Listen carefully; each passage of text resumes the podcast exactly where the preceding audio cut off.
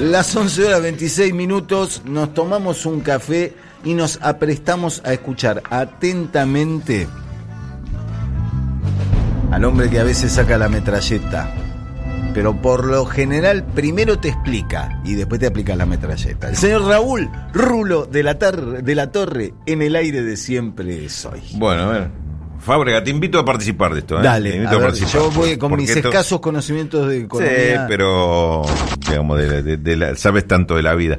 Este, a ver, proyectemos para adelante. Estamos ya en una parte del proceso este de, pandemia donde por lo menos no sabemos la duración, cuánto va a tener esto, pero sí empezamos a ver cuáles son las consecuencias que tiene todo esto, las soluciones, hasta dónde llegan las soluciones y, a dónde no llegan las soluciones.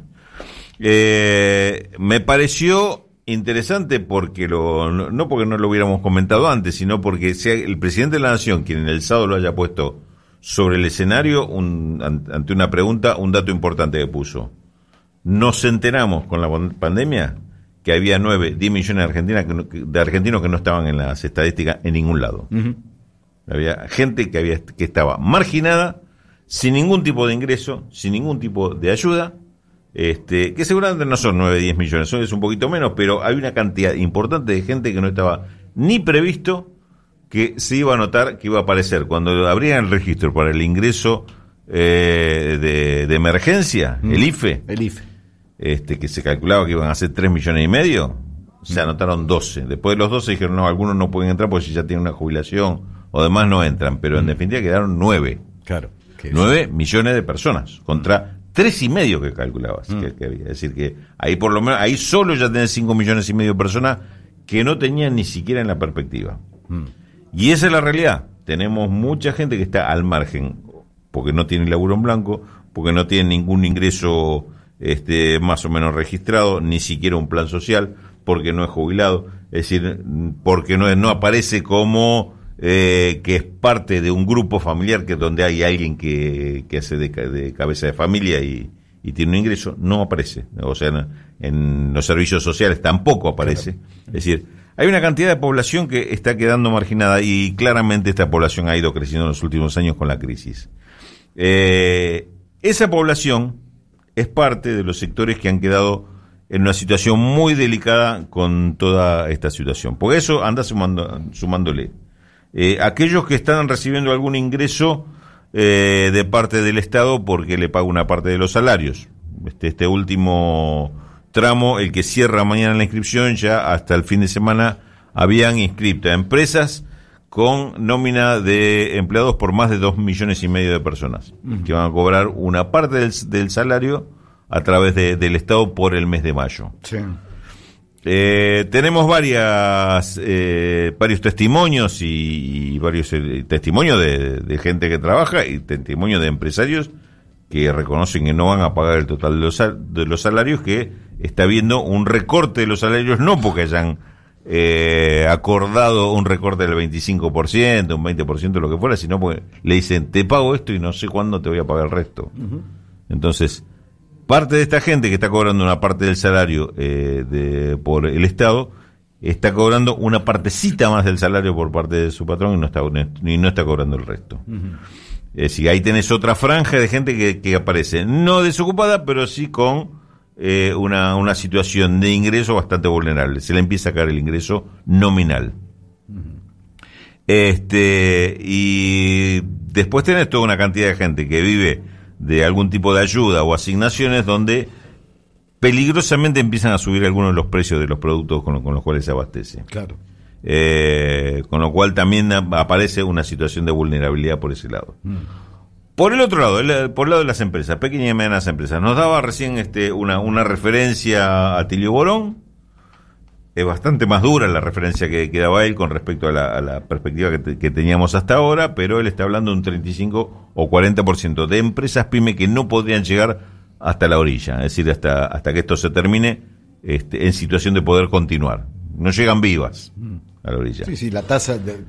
35 yo hubiera me hubiera arriesgado con un porcentaje bastante menor que ese, pero sí, eh, hay una parte de empresa que evidentemente están revisando su posibilidad de llegar. Un poco lo ves en la calle, yo, yo empiezo a notar lugares que eh, cerraron por la cuarentena, Sí. ¿no? Mm, lugares gastronómicos o, Sí. o comercios X, no, ni siquiera identifique mucho por rubro, pero lugares que lucían cerrados por cuarentena, ¿no? Onda, bueno, situación cerrado por cuarentena, de repente apareció el cartel, se alquila, Claro. se vende, cerrado, o sea, pasó del cerrado por cuarentena a no, No, no tasa de mortalidad. Sí, claro, no vuelvo. No, claro.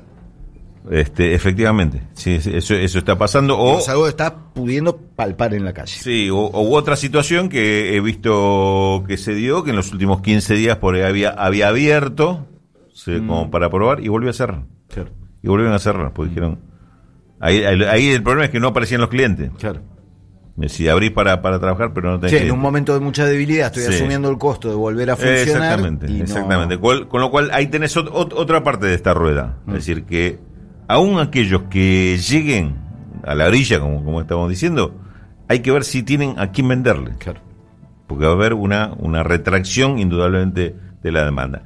Toda esta situación es la que se trata de sostener con políticas públicas. Es decir, bueno, te doy la plata para, para que llegues hasta el otro lado. Mm. Te doy una parte del sueldo, te doy un crédito eh, a las empresas al- a, a una tasa subsidiada del 24%. Si sos un monotributista, te doy un crédito al 0% para que, Sí.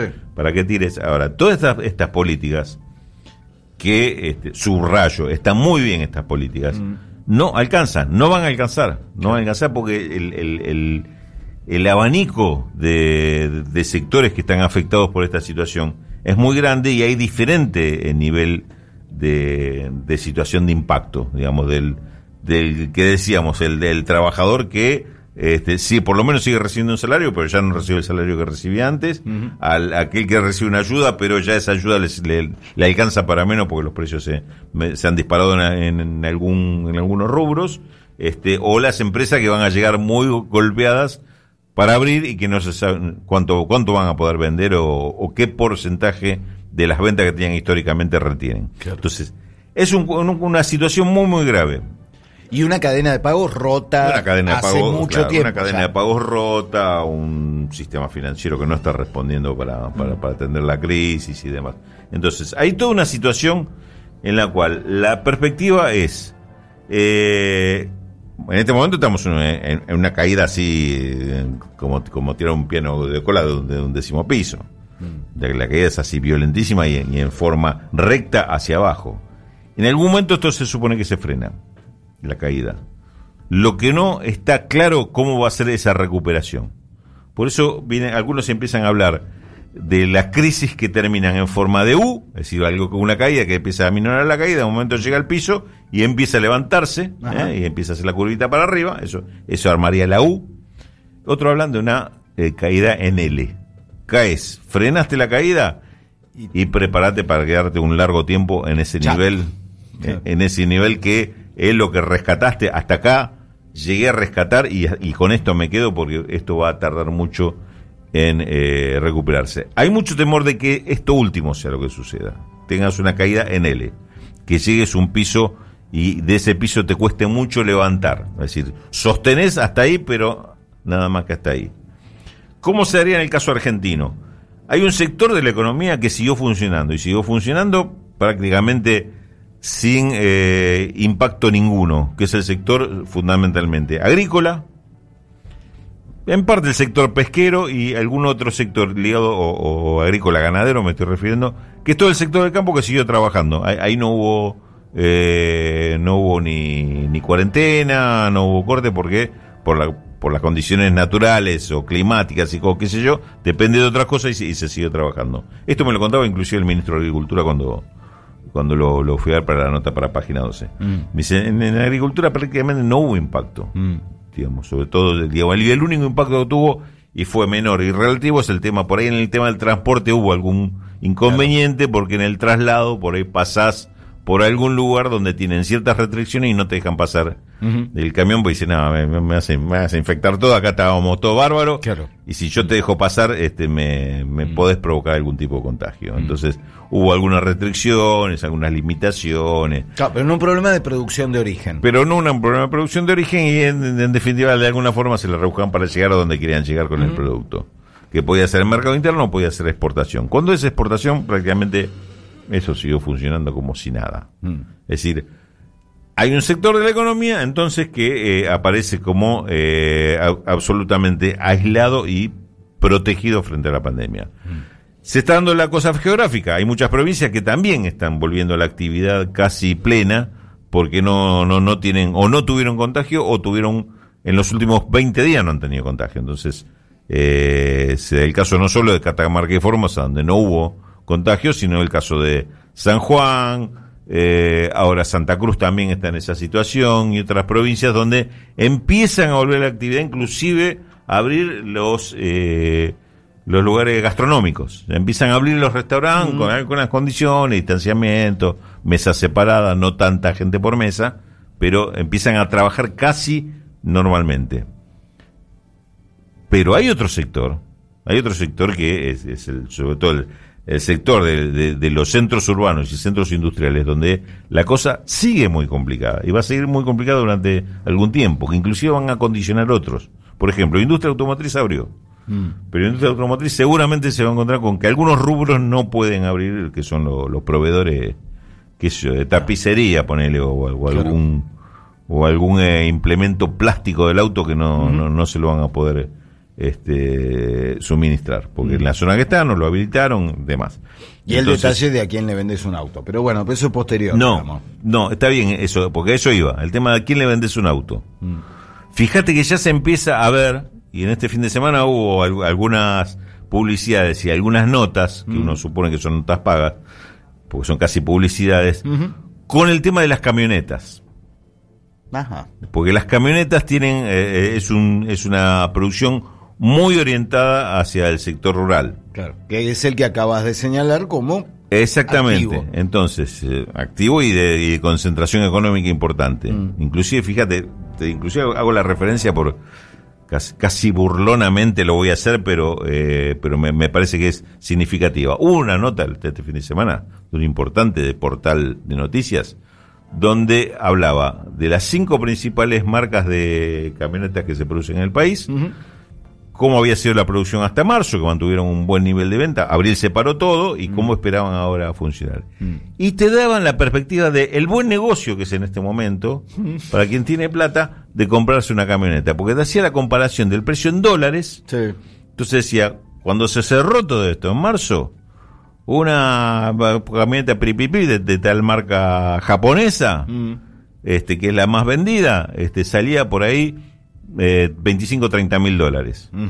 Hoy, si esa persona que la va a comprar o tenía los dólares, este, y hoy te lo puede vender en el blue, con lo cual ya, me está hablando de una ilegalidad, Claro.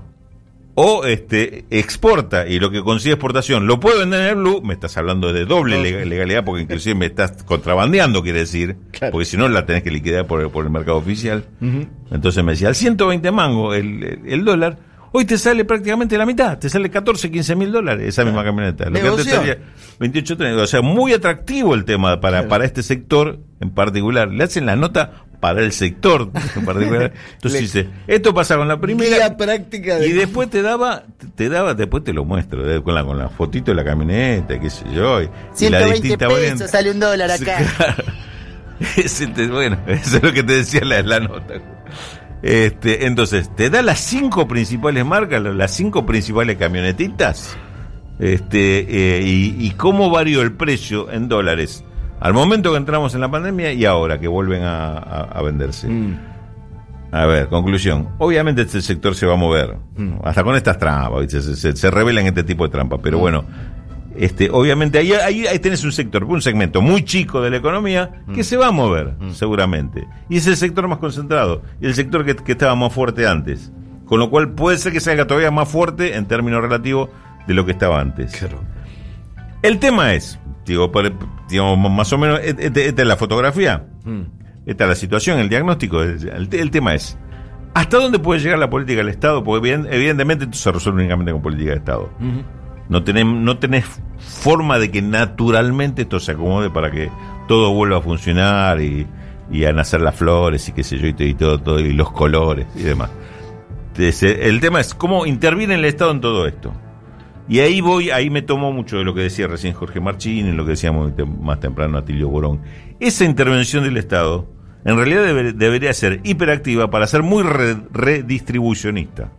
Es decir, para inmediatamente sacar de, la situación de emergencia que están muchos sectores, otros sectores que quedaron a mitad de camino, también rescatarlo para que vuelvan rápidamente a ser motores de la economía como una, una demanda intensa, una demanda que inclusive hasta me refleje esa, esa demanda retenida por los meses que, el que no pudo comprar salga a comprar lo que no pudo comprar antes, que tenga las condiciones para este eh, reponer el, vestuario, este volver a comida que tuvo que abandonar, mm. este en general ese tipo de eh, todo tipo de consumo esté a disposición de esa gente. Comprarse el electrodoméstico que quería cambiar. exactamente. el microondas estaba medio hecho pelota, me voy a comprar uno. todas cosas, decisiones que hoy tenés no way. No way. y, en esta condición, después tampoco, digamos, no, no, no, no, la vas a retomar esas decisiones. No. Es decir, eh, es un poco la, la, este, la, la, imagen que te puede dar esto, es decir,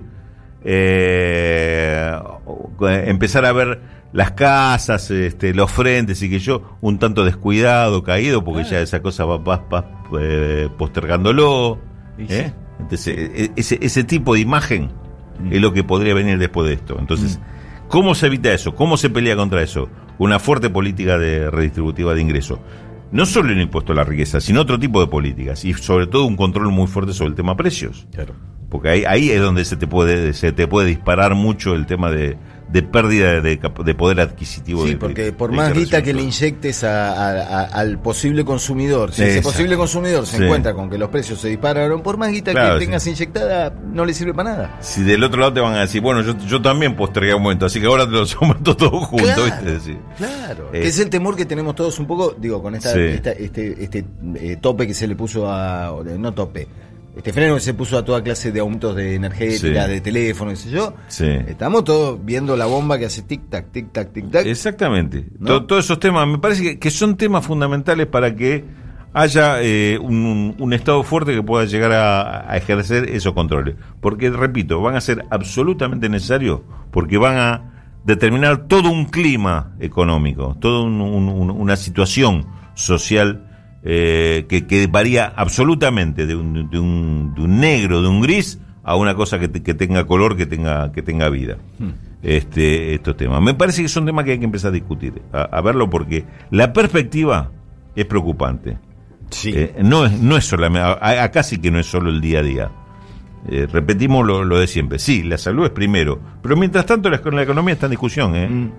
No es que lo que se discuta es si hay que terminar con la cuarentena. No, el tema es cómo se pasa la cuarentena, pero dentro de cómo se pasa esa cuarentena hay muchas alternativas. Mm. ¿Eh? No, no frenar todo y olvidarte o sacar un plan y bueno, el que se enganchó, se enganchó y el que no, no, sino que se van determinando muchas cosas en el medio que hay que definirlas. Si no la definen, la va a agarrar otro. La va a definir el mercado. el y el, mercado son 10 tipos que este, se compran camioneta, qué sé yo y este y, tienen la sartén por el mango, decía alguien. Este, me parece que son temas fundamentales y, esto lo vamos a ir este, alimentando. Sí, porque no se secuencialmente se termina con, con datos. Pero esta es la referencia general. ¿eh? Esta es la referencia. Estamos discutiendo el país que vamos a tener este, después de que pase la pandemia. Pero hoy lo estamos discutiendo. No, no hay que esperar ese día para decir, bueno, empecemos a discutir ahora dónde, a qué jugamos. Ahí te pasan por encima los que siempre están pensando y ya ya, de los tuyos se te cayeron varios, varios soldaditos en el camino, con lo cual tampoco es bueno eso. Impecable el señor Raúl Rulo de la Torre 1145. Ya estamos, entramos, el disco. Está, el disco a la vista. Estamos galopando en los últimos 100 metros de Siempre Soy.